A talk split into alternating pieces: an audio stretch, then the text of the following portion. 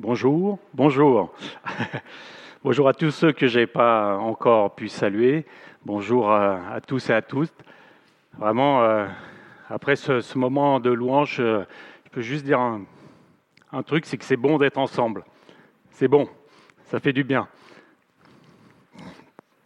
Alors merci à l'équipe de louange, merci à notre Seigneur et merci pour tout euh, ce que nous avons déjà vécu et j'espère que nous allons encore vivre. Euh, c'est pourquoi je vous invite euh, dès maintenant à ouvrir euh, vos cœurs, ouvrir vos Bibles aussi, ouvrir votre esprit. Parce que nous continuons dans notre série sur Néhémie, au chapitre 4, et nous arrivons à un moment qui est un peu charnière. Aujourd'hui, nous avons vécu la fin de cette semaine de prière dans laquelle nous avons relevé, enfin, voulu relever un défi immense qui fait partie de notre thème de l'année, qui est euh, aimer selon le cœur de Dieu, un défi euh, qui est presque euh, hors d'atteinte, hors de nos moyens, hors de notre capacité. Et on a essayé cette semaine de prier dans le sens de ce, de ce défi. Néhémie avait un défi tout à fait similaire. C'était quelque chose d'impossible à atteindre pour lui. Certainement, à vue humaine, il n'était pas légitime. Et il se peut que dans votre vie, aussi vous ayez des projets comme ça, peut-être un peu moins grands, un peu moins ambitieux, un peu moins élevés. Mais on en a tous des projets. On a tous envie de construire quelque chose. Et je suis sûr que ça vous est arrivé, et si ça ne vous est pas arrivé, il faudra venir me voir, dans vos projets, d'avoir échafaudé plein d'hypothèses, d'avoir projeté quelque chose de joyeux qui arrivait, d'avoir été motivé à l'extrême, de vous être euh, vraiment senti porté par une idée, par euh, quelque chose que vous vouliez accomplir, et puis vous l'avez exposé à des gens à côté de vous. Vous l'avez montré à votre père des fois, qui a vu que les côtés négatifs, à vos collègues qui n'y ont pas cru, à ceux qui sont euh, autour de vous et qui ont finalement commencé par saper un petit peu votre enthousiasme, méchamment vous remettre en question, et quelquefois, soit vous retarder, et ça c'est le meilleur des cas, et quelquefois vous faire abandonner votre projet. Vous savez, moi j'ai une équipe, j'ai beaucoup de gens avec moi, et l'important, et on l'a redit, dans un projet, c'est le sens du projet. Alors tout le monde ne comprend pas le même sens. Et il y a quelquefois des difficultés que vous avez lorsque vous démarrez un projet, que vous êtes enthousiaste, que vous avancez. Eh bien vous avez toujours le grincheux dans l'équipe qui est là pour dire oui, mais on n'y arrivera pas, oui, mais c'est trop dur, oui, mais on n'a pas les moyens, oui, mais c'est hyper risqué, oui, mais ce n'est pas dans le sens, oui, mais je m'y associe pas. Eh bien aujourd'hui, on va voir exactement cette étape du projet de construction qui était le projet auquel s'était associé Néhémie. Et c'est un projet qui est le même que le nôtre. Nous nous sommes engagés à vouloir aimer, aimer Dieu, aimer notre prochain. Et il y aura beaucoup de grincheux qui vous diront que ce n'est pas possible. Beaucoup de difficultés qui se mettront sur votre chemin. Pour une simple et bonne raison. Vous êtes dans le plan de Dieu. Donc le premier, ça va être juste de se dire ben, quelques rappels. Où est-ce qu'on en est dans l'histoire de Néhémie? Le deuxième, ce sera d'essayer de voir ben, cette opposition, finalement, dans son projet, d'où elle vient, qui la porte et quels sont ses objectifs. Et ensuite, on verra l'attitude de Néhémie face à ses opposants et qu'est-ce qu'on peut en retirer comme enseignement pour notre vie.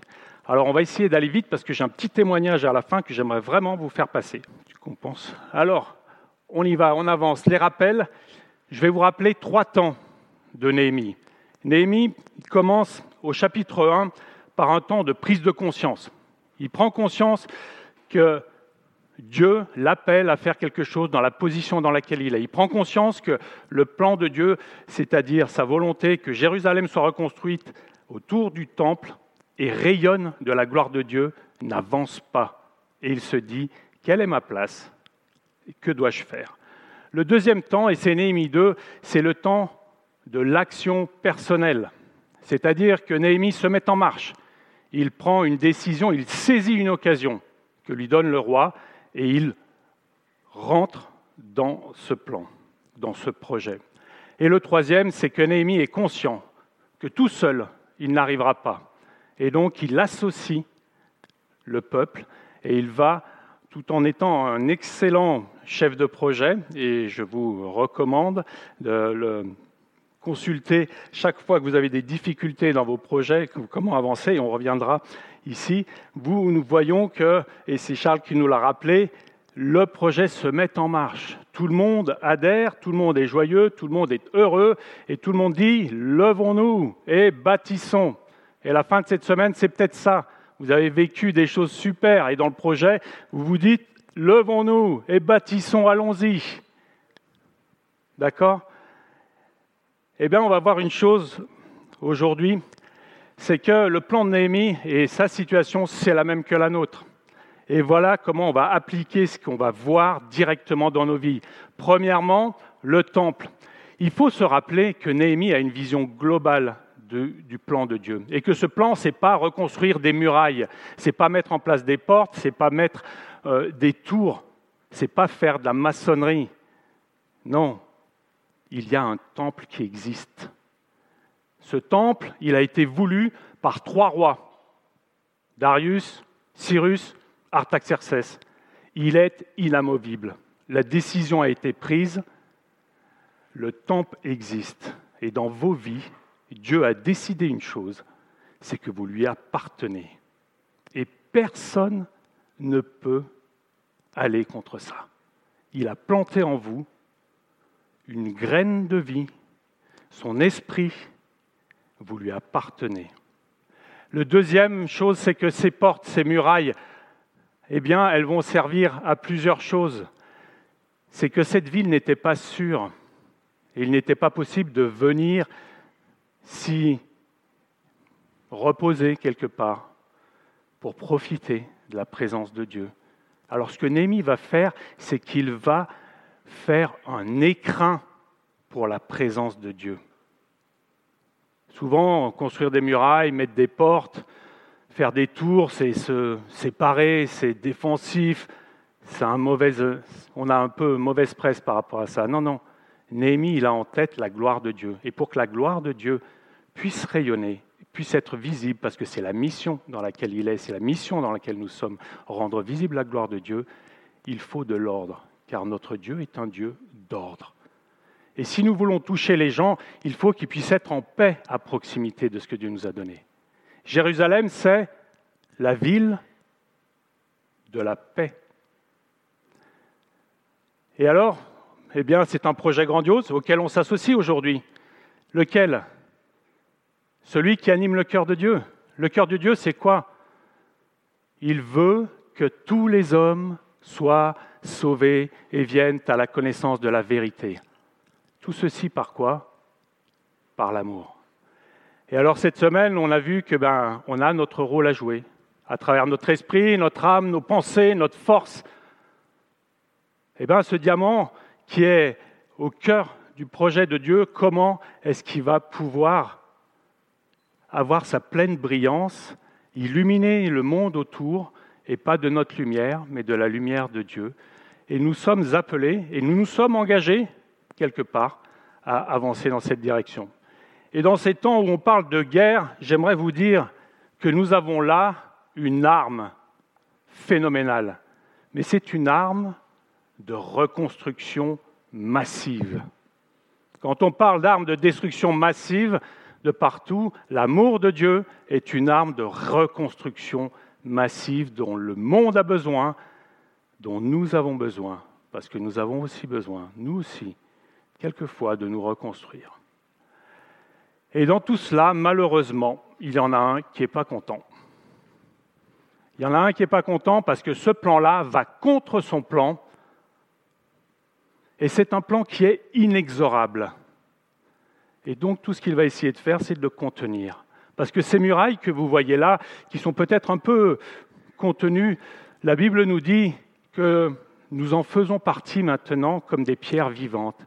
Et c'est une muraille qui n'est pas statique, c'est une muraille qui s'agrandit. C'est une muraille qui vient englober les nations de plus en plus. Et en Pierre, ça nous est dit que l'œuvre avance. Elle avance malgré toutes les difficultés. Et donc voici le problème qu'on a aujourd'hui. L'opposition, c'est que le diable veut contenir ceci. Et Éphésiens nous le dit clairement, ce n'est pas contre l'homme que nous avons à lutter, mais contre les puissances, les autorités, contre les souverains de ce monde de ténèbres, contre les esprits du mal dans les lieux célestes. C'est eux qui vont agir à travers nos oppositions. Mais la bonne nouvelle, c'est que nous sommes au bénéfice de ce roi qui a planté ce temple et dont il nous est dit que Jésus-Christ, qui est notre Sauveur et qui est monté au ciel, il a reçu la soumission de toutes choses, des anges, des autorités, des puissances, et il se trouve à la droite de Dieu. Alors, c'est difficile, mais on a plus d'armes que l'ennemi. Voilà cette introduction, et voilà ce qui introduit aujourd'hui ce temps de Néhémie Néhémie 4, 5 et 6. Aujourd'hui, on va parler que de Néhémie 4, qui est le temps de l'opposition. Néhémie 4, c'est le temps de l'opposition extérieure, comment les événements extérieurs vont essayer de nous bloquer. Néhémie 5, c'est l'opposition intérieure, comment euh, malheureusement, à l'intérieur même de ce que nous sommes en train de construire, il y a des forces qui vont essayer de nous contrecarrer. Et Néhémie 6, c'est la totale, c'est l'un plus l'autre, combiné intérieur, extérieur, comment eh bien, le malin s'y prend. Et je vous invite très rapidement à prendre vos Bibles et à ouvrir ces Bibles-là dans Néhémie. Et nous allons lire Néhémie et on va revenir très rapidement sur des indices intéressants qui sont les prémices en Néhémie 2, très vite où l'on voit que dès qu'il arrive de l'autre côté euh, du fleuve, Néhémie, dès qu'il arrive à l'endroit où il doit travailler, il est dit, je me rends auprès des gouverneurs de l'autre côté du fleuve, je leur remis les lettres du roi qui m'avait fait accompagner par des chefs de l'armée et par des cavaliers, et Sambalat, le Horonite, Tobija, le serviteur ammonite, l'ayant appris, eurent un grand déplaisir de ce qu'il venait un homme pour chercher le bien des enfants d'Israël. Un peu plus loin, toujours plus, au verset 18, il était dit Levons-nous et bâtissons, comme on vient de se le dire. Ils se fortifièrent. Et Sambalat, le Horonite, Tojiba, Tobija, le serviteur ammonite, Geshem l'arabe, encore pire, en ayant été informés, se moquèrent de nous et nous méprisèrent. Et ils dirent Mais que faites-vous là? Vous vous révoltez contre le roi. Et on continue notre lecture Néhémie 3, versets 20, 33 à 38. Alors, ce n'est pas tout à fait Néhémie 4, mais ça commence en Néhémie 3. Charles s'était arrêté au verset 38, 37, euh, pardon, et donc, pardon, au verset 32, et donc nous reprenons au verset 33. Et nous retrouvons, lorsque Sambalat a appris que nous étions en train de reconstruire la muraille, il s'est mis en colère et il s'est montré très irrité. Il s'est moqué des Juifs et a dit devant ses frères et devant les soldats de Samarie, mais que font donc ces misérables Juifs? Va-t-on les laisser faire? Vont-ils offrir des sacrifices? Vont-ils finir leurs tâches dans leur journée? Vont-ils redonner vie à des pierres ensevelies sous des tas de poussière et réduites en cendres? Tobija l'harmonite était à côté de lui et il a dit qu'ils construisent seulement leur muraille de pierre. Si un renard grimpe dessus, il la fera crouler.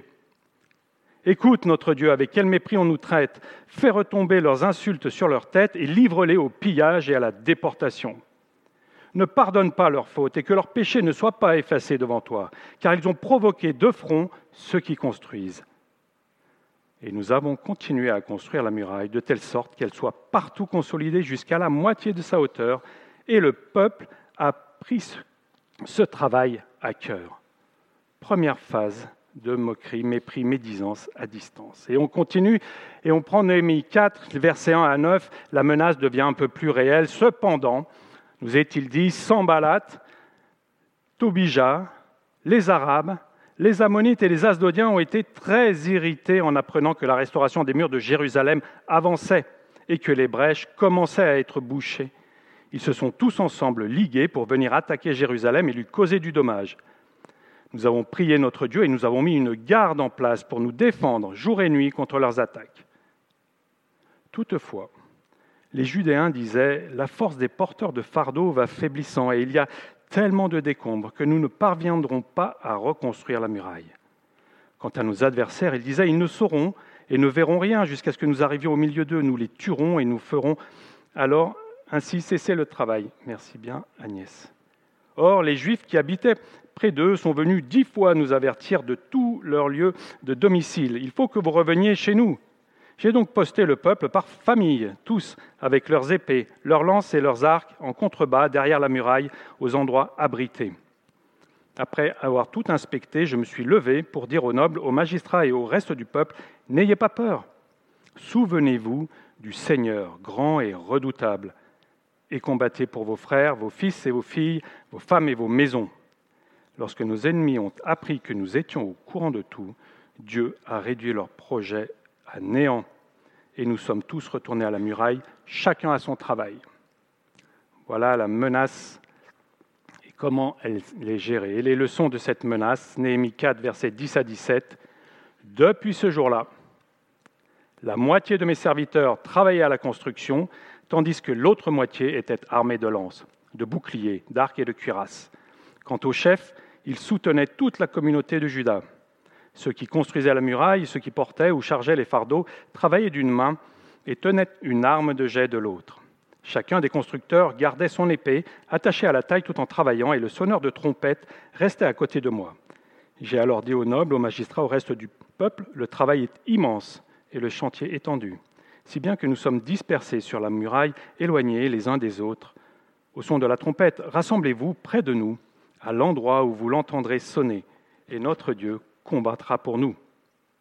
Nous avons donc poursuivi notre travail, la moitié des hommes gardant la lance à la main depuis le lever de l'aurore jusqu'à l'apparition des étoiles.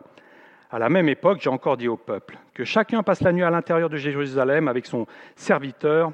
Montons la garde pendant la nuit et travaillons pendant la journée. Ainsi, nous ne quittions pas nos vêtements, ni moi, ni mes frères, ni mes serviteurs, ni les hommes de garde qui me suivaient. Chacun gardait son arme, même pour se laver.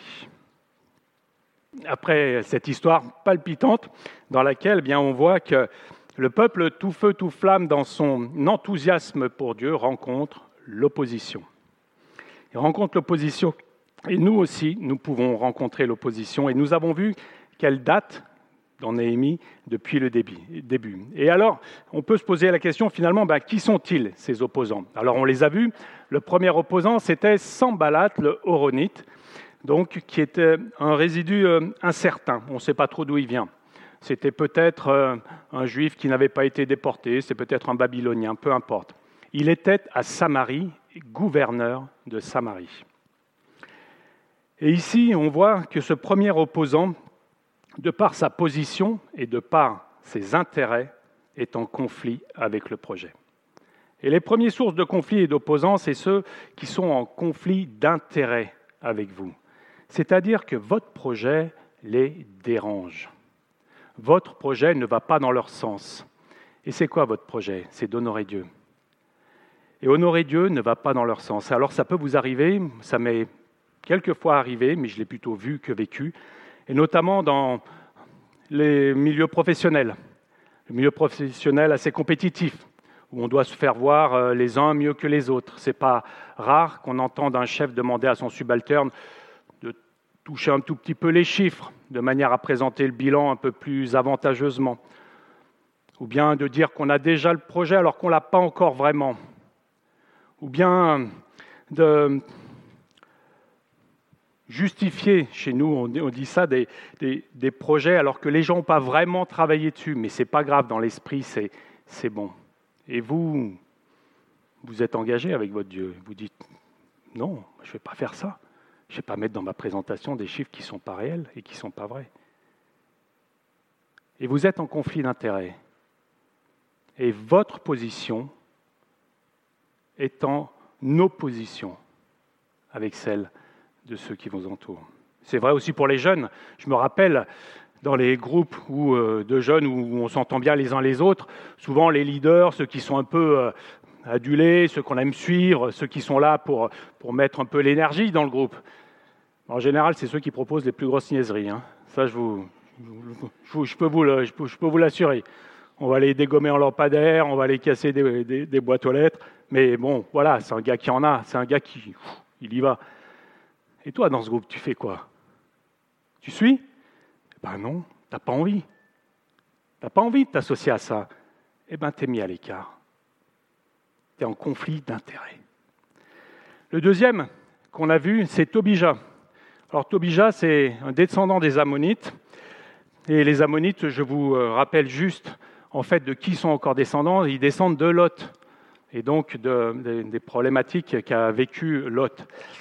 Et plus encore, les Ammonites, ce sont ceux qui ont empêché ou qui n'ont pas voulu que les Israélites traversent leur territoire et dont Dieu a dit bah, finalement, jusqu'à même dix générations, vous n'entrerez pas dans l'alliance ou n'entrerez pas chez nous.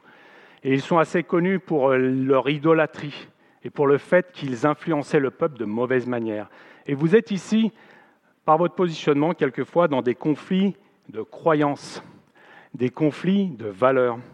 Vous allez avoir en face de vous euh, au lycée des gens qui sont forts. La science a tout expliqué. La foi, ça ne sert à rien. Tu comprends rien.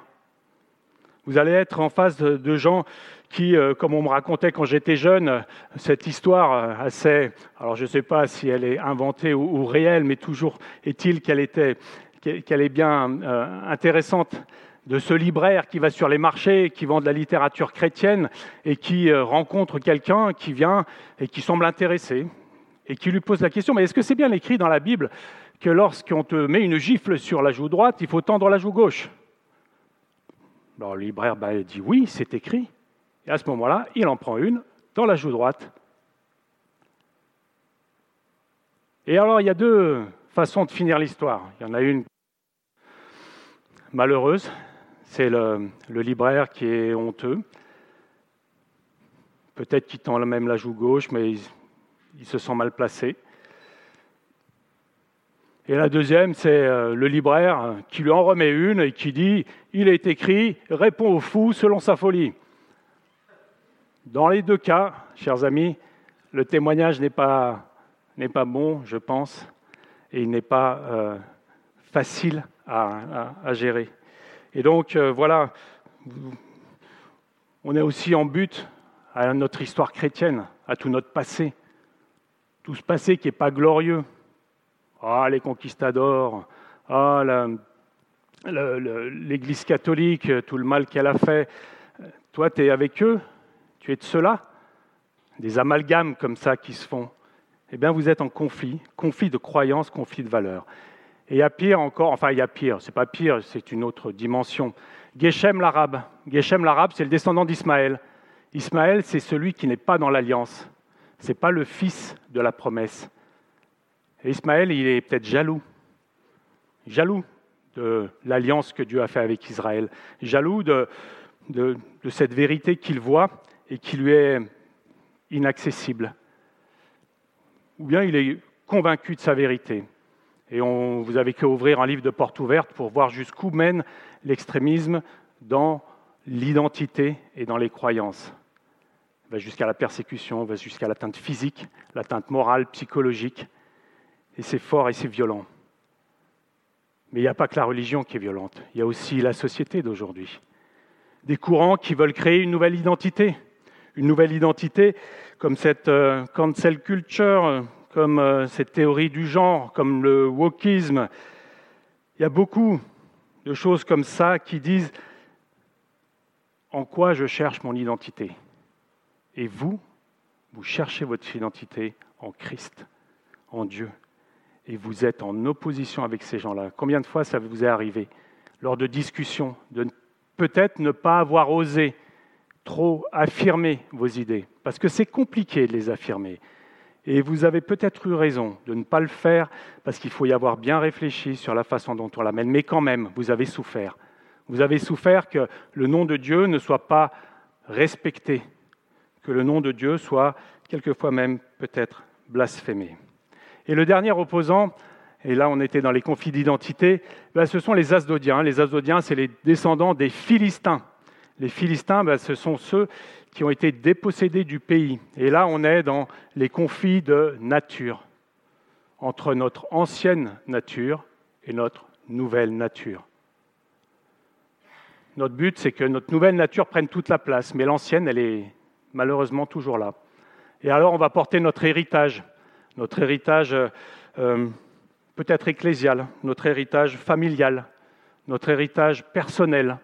Il se peut qu'on ait construit un terrain de foot hein, juste à côté du temple et qu'on fasse plus trop la distinction entre ce qui est important. C'est le dimanche, euh, je vais à droite, je vais à gauche, je ne sais pas. Et je peux vous dire personnellement que moi aussi, ça, moi, ça m'est arrivé. Ce n'est pas un terrain de foot que j'ai construit, un terrain de rugby, un tout petit peu différent. Mais quand même, et ça laisse des traces. Et aujourd'hui, c'est un opposant pour moi. Et je vous en parlerai tout à l'heure. Je n'ai pas regardé le match hier soir. Parce qu'il a laissé. Bon, on a gagné, merci. Merci Seigneur. Mais je vous expliquerai pourquoi je ne l'ai pas regardé. Ça laisse des traces, notre ancienne nature. Et on la porte encore aujourd'hui. Et elle est difficile et vous devez le vivre. Et vous avez cet opposant qui est ici au cœur de, de vos vies. Et d'où viennent-ils? Alors d'où viennent-ils? Samarie, c'est au nord. Tobija et Zamonis, c'est à l'est. Les Arabes, c'est au sud. Et voilà tout. Les Azodiens, c'est à l'ouest. Alléluia. Il y en a pour tout le monde. Alors on en rigole, excusez-moi, c'est peut-être déplacé d'en rire. Mais oui, nous sommes cernés. Oui, nous sommes entourés. Bah pour deux raisons. La première, c'est qu'on veut nous empêcher de nous étendre. Et la deuxième raison, c'est parce qu'on s'étend. Et plus vous vous étendez, plus vous venez au contact des uns et des autres. Mais ça veut dire autre chose aussi, c'est que tout le monde est concerné. Il n'y en a pas qui construisent dans un coin les murailles qui sont peinards dans leur coin. Moi, je suis dans l'Église, je fais cette mission, je n'aurai pas d'opposition. Non, non. Si vous engagez votre cœur et vous mettez votre action, il y aura de l'opposition.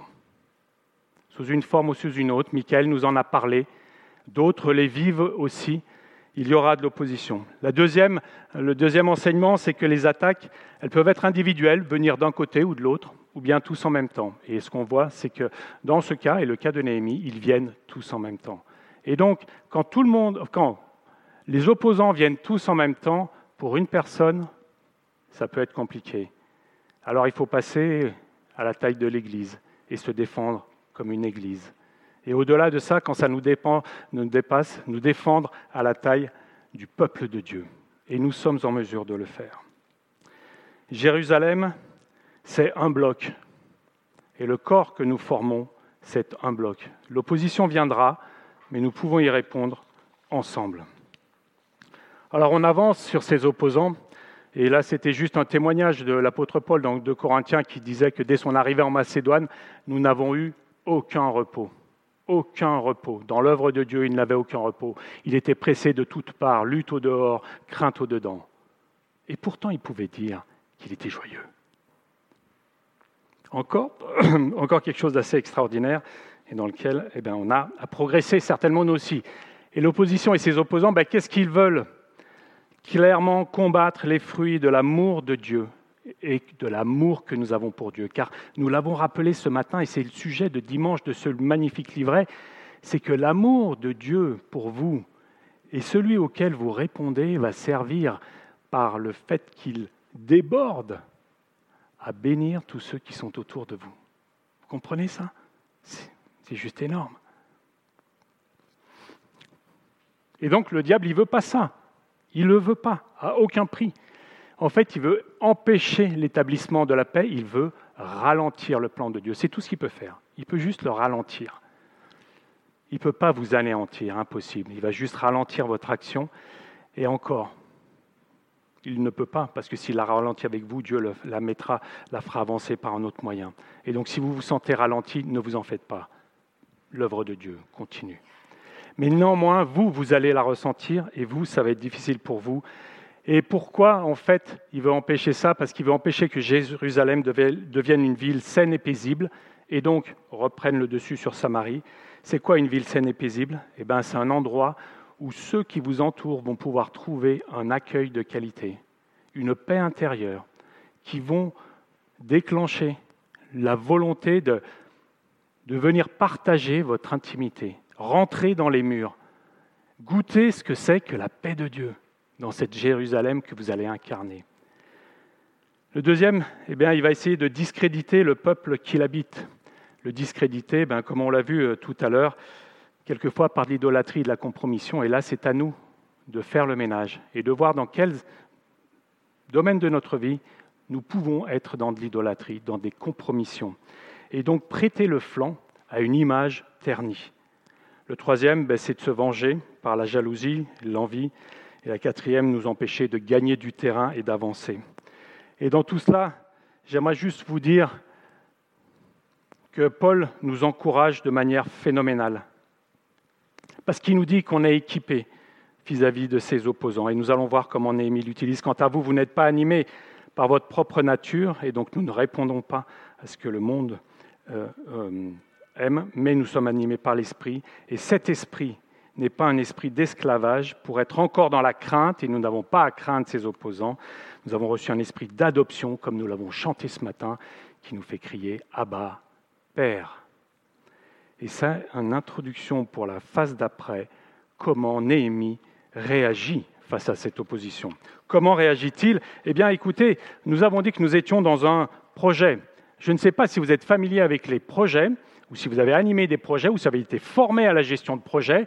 Moi, je l'ai été un petit peu. Alors, je suis désolé, je parle de mon expérience, mais je pense que vous allez vous y retrouver. C'est assez simple. Dans un projet, grosso modo, on va faire très simple, il y a quatre grands indicateurs à suivre. Est-ce que la performance de ce qu'on m'a demandé de faire, je suis enfin, je vais, je vais l'atteindre? Est-ce que le timing dans lequel on me l'a demandé de faire, je suis en train de le, euh, de le tenir Et le troisième, est-ce que les ressources qu'on m'a données, les hommes et l'argent, sont sous contrôle? Et le quatrième, vous savez ce que c'est? Ça m'a coûté un poste chez Valeo, ça, hein, vous savez et c'est pas grave parce que j'étais bien mieux ici. Mais euh, le quatrième, c'est la gestion des risques. Tout chef de projet qui ne gère pas les risques est un mauvais chef de projet. Et vous savez comment on gère les risques? Ben, Premièrement, on les identifie. Oh, vous faites la liste de tout ce qui peut arriver. Oh, vous évitez quand même le, le, tremblement de terre, la guerre, parce que bon, ça c'est un petit peu hors de votre contrôle. Néanmoins, vous les identifiez et vous les notez. Et il y a deux, deux axes sur lesquels vous notez euh, un risque. Un risque, c'est sa capacité à subvenir dans le projet. Est-ce qu'il va arriver de manière sûre ou pas sûre? C'est son occurrence. Et le deuxième, c'est sa gravité. C'est-à-dire que s'il arrive, est-ce qu'il a un gros impact sur votre projet ou est-ce qu'il n'a pas d'impact sur votre projet? Et alors, vous avez donc quatre catégories. Ceux qui arrivent très souvent et qui n'ont pas d'impact, bon, ça va, vous gérez au fur et à mesure. Ceux qui arrivent pas souvent mais qui ont un gros impact, alors là, vous réfléchissez euh, comment je vais faire pour, pour euh, mettre un petit plan de contingence. Le troisième, c'est celui qui arrive souvent mais qui a peu d'impact.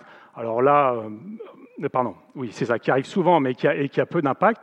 Et donc là, ben, vous avez une solution générale, donc de, de, repli. Et il y a le quatrième, c'est celui qui arrive souvent et qui a un fort impact.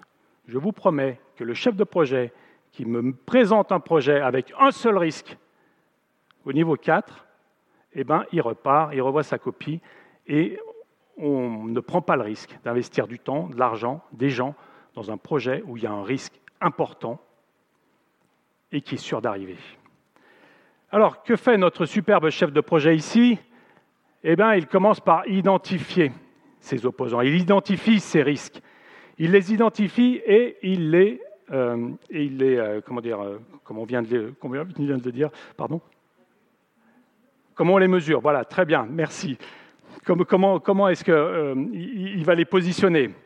Bon, écoutez, je, suis désolé de vous le dire, mais à la fin du chapitre 2, c'est très clair. Néhémie dit, verset 19, Sambalat le Tobia, le serviteur ammonite, Geshem l'arabe, l'ayant appris, se moquèrent de nous, nous méprisèrent et dirent Que faites-vous? Vous révoltez-vous contre le roi?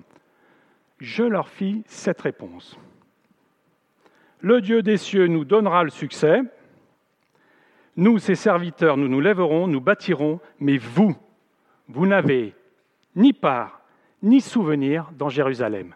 4, 4.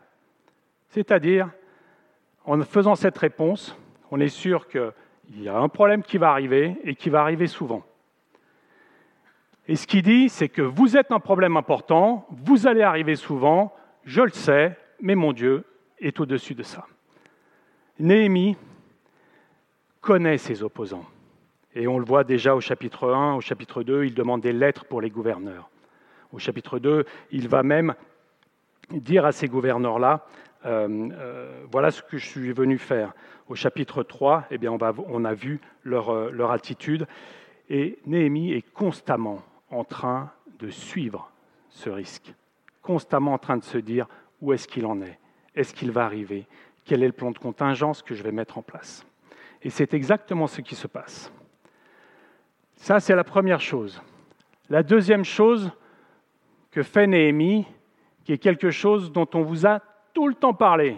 Alors vous allez me répondre, si vous deviez me donner la particularité de Néhémie dans tout ce que vous avez entendu jusqu'à présent, que fait Néhémie? Et le prix, excellent, ça veut dire que les prédicateurs d'avant ont été bons et vous avez été attentifs, donc on est content. Néhémie, il prie, et il prie tout le temps, tout le temps, tout le temps. On ne peut même pas dire qu'il prie, on peut juste dire qu'il vit avec son, avec son Dieu. Et il y a plein de prières. Il y a des prières de repentance, il y a des prières de louange, des prières instantanées, il y a des prières où, il demande des choses. Et là, il y a une prière où il expose son cœur. Et on appelle ça une prière d'imprécation. C'est un peu plus qu'exposer son cœur. Mais c'est dire, Seigneur, il y a de l'opposition. Seigneur, c'est dur. Seigneur, gère le truc. Alors, euh, je suis désolé, je le dis bien, mal, mais lui le dit bien mieux, pardon, bien mieux, Néhémie. Et donc, nous le retrouvons à la fin du chapitre 3. Il dit Écoute, ô notre Dieu, car nous sommes méprisés. Écoute, ô notre Dieu, car nous sommes méprisés. Dans nos difficultés, nous pouvons, et Dieu est demandeur, qu'on lui expose ce qu'on a sur le cœur avec nos mots, avec nos façons de le faire. Et, Sophie nous l'a bien euh, fait voir il, y a, deux semaines, je crois, quand elle a donné son témoignage. Mais Dieu, il comprend, il sait dans quelle situation on est. il n'est pas, pas, inattentif, il sait qu'on est méprisé, il sait qu'on a des opposants, il sait que c'est difficile, mais il veut nous entendre le lui dire. Alors là, l'imprécation, c'est parce que ce que faisaient les opposants allait contre le projet de Dieu, était contre Dieu. Et alors là, finalement, il s'en remet à Dieu et au jugement de Dieu. Et il y en a d'autres de prières qui sont belles aussi. C'est des prières de proclamation. Des prières de proclamation, alors on ne les voit pas exactement comme ça, mais Néhémie dit à chaque fois, souvenez-vous de votre Dieu grand et redoutable. Et juste après, il dit, et Dieu combattra pour nous. Néhémie est en train de proclamer sur sa vie, dans ses difficultés, avec des risques 4-4, les pires, il dit, Dieu est avec nous. Et il le proclame. Et il y a des fois dans nos vies, on est vraiment touché. Et c'est vraiment difficile. Et on est plus bactère et on n'a plus d'énergie. Eh bien, il faut soit qu'on trouve celle de revenir à notre Dieu, soit qu'un ami dans l'Église ou quelqu'un nous dise Dieu est souverain dans ta vie. Et juste un petit clin d'œil qui est très intéressant, le verset qu'on a euh, vu dans cette semaine de prière, c'était Tu aimeras le Seigneur ton Dieu de tout ton cœur, toute ton âme, toute ta force, toute ta pensée. Enfin, il n'y en a que trois, mais on en rajoute un qui, qui est très, très juste. Et ton prochain comme toi-même. C'est ce qu'on appelle le schéma Israël, c'est-à-dire la confession de foi des Israélites. Le schéma Israël, c'était ça. Et vous le retrouvez en Deutéronome, au chapitre 6, au verset 4, qui est un petit peu repris par, par Néhémie ici, et que nous aussi on peut s'approprier, qui vient en tête de ça? Qu'est-il dit? Écoute, écoute, Israël. L'Éternel est un, éternel. Une prière de proclamation. Quand on n'y arrive pas à aimer, quand on n'y arrive plus, il reste Dieu souverain pour nous aider. Rappelez-vous ça. Et je, voudrais juste vous donner euh, quelques petites choses supplémentaires. C'est que Néhémie va dans des actions graduelles. Et ça, ça n'empêche pas l'action. La prière n'empêche pas l'action. Mais on l'a vu qu'elle est l'action, la prière. Elle est le début de l'action, nous l'a dit euh, Charles juste avant. Il instaure la garde au, chapitre 4 et au verset 3. Il arme le peuple au verset 7 et il met en place une procédure qui permet de travailler, certes avec un rendement deux fois moindre, parce que la moitié veille, la moitié travaille, mais une procédure qui permet d'avancer. Et c'est le deuxième, euh, euh, enseignement, la prière euh, ne fait pas l'économie de l'action. Et finalement, on arrive à un nouvel état d'esprit où on va bâtir et veiller en étant armé. Alors, quelques petits témoignages pour finir. Je suis désolé, je vous prends beaucoup de temps, mais j'ai beaucoup de choses à vous partager. Moi, je suis quelqu'un de très inquiet. J'ai identifié mes, risques, mes problèmes, enfin, quelques-uns, pas tous. Et dans ma maison, il y a une grande fissure dans, dans un des murs. Et cette fissure, sérieusement, elle me travaille, moi. Elle me fait peur. Elle me terrorise. Et il y a plusieurs années, ça m'a vraiment, vraiment fait réfléchir. Et j'ai fait venir des maçons. J'ai fait venir des gens pour dire est-ce qu'il faut que. Et vous avez la superbe réponse oh, on peut la boucher, mais certainement ça reviendra. Merci, c'est rassurant. Ou euh, la réponse de dire mais oh, regardez, si, si elle bouge, euh, on fera quelque chose. Eh bien, ça veut dire que cette fissure, elle est toujours là. Mais elle m'occupe un petit peu moins l'esprit. Parce que je la surveille. Effectivement, je la mesure. Et je sais qu'on peut faire quelque chose. Donc, je veille sur mes risques. Ça me prend un peu de bande passante, c'est vrai. Mais ça m'a permis aussi de voir quelque chose d'extraordinaire parce que Dieu, dans cette réflexion-là, je l'ai mis dedans, évidemment, et je lui ai demandé, mais qu'est-ce qu'il faut que je fasse et pourquoi je suis stressé par ça? Eh bien, il a dit, tu sais, en fait, dans ta vie, tu as plein de fissures. Et on a tous plein de fissures, plein de brèches, plein de choses qui, qui, sont, qui nous font mal. Sache une chose, c'est que Jésus-Christ a reconstruit,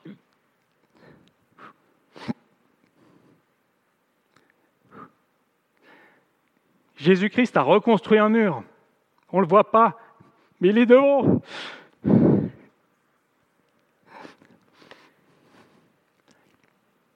Alors les gens, ils vont venir, ils vont juste voir euh, ta fissure, ils vont dire, mais c'est pas possible, comment tu vis avec ça?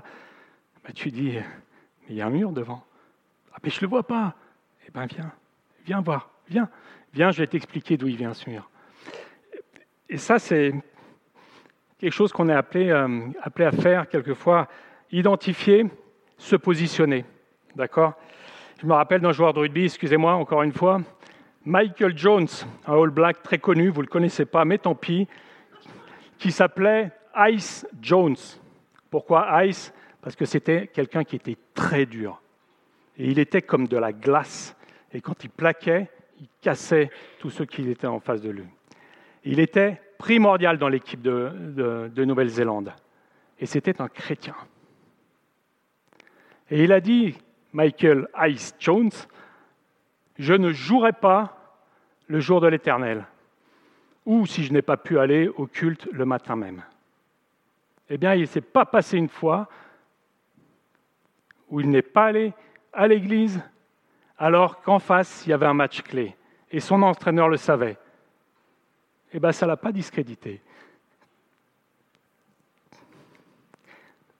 Eh bien, j'espère qu'on pourra aider Michael Jones dans nos vies, ou des Abraham qui disaient euh, euh, au, roi de Sodome, pas un lacet d'une sandale de tout ce que tu as. Rien, rien, rien, je veux rien.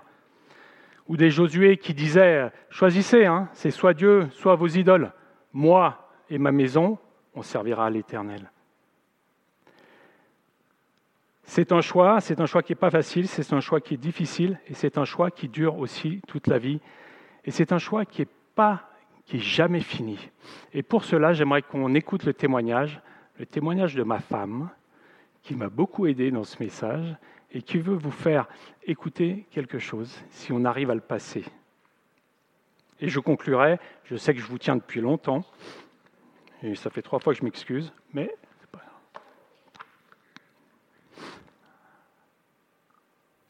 Bonjour à tous, je suis Ingrid, la femme de Vincent, et en discutant avec lui de sa préparation pour le message de ce matin, je vous partage euh, ma petite expérience de la semaine. Alors moi je suis quelqu'un de sensible à, plein de choses, mais notamment aux mots, à leur signification. Je suis sensible à la musique, notamment britannique euh, pop, que j'aime euh, beaucoup. Euh, et à un moment donné de ma vie, euh, le, Seigneur m'a vraiment de, alerté sur, sur euh, bah, qu'est-ce que j'écoutais, quel, quel, effet, qu'est-ce que je mettais dans mes oreilles, qui allait jusqu'à mon cœur, qui, qui, qui avait aussi des, des, répercussions sur mes pensées. Donc j'ai fait un peu le tri dans, dans dans, les CD que j'avais, dans, bah oui, c'était encore l'époque des CD, j'avais même des cassettes que j'ai balancées, enfin bref.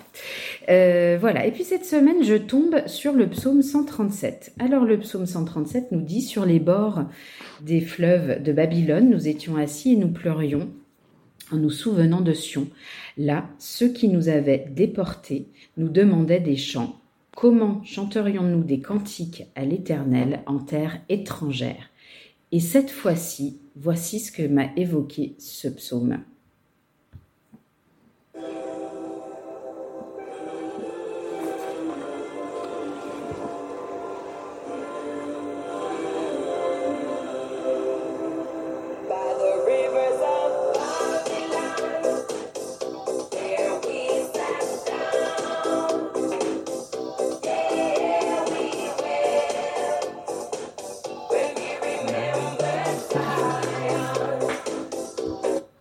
Voilà, alors euh, cette chanson, euh, moi, euh, je l'entends, j'entends l'intro, je danse, je chante un peu chewing-gum, mais voilà, je, danse et ça m'évoque des, souvenirs sympas, des, des, ambiances plutôt de ce genre-là, plutôt que des ambiances de louange au Seigneur.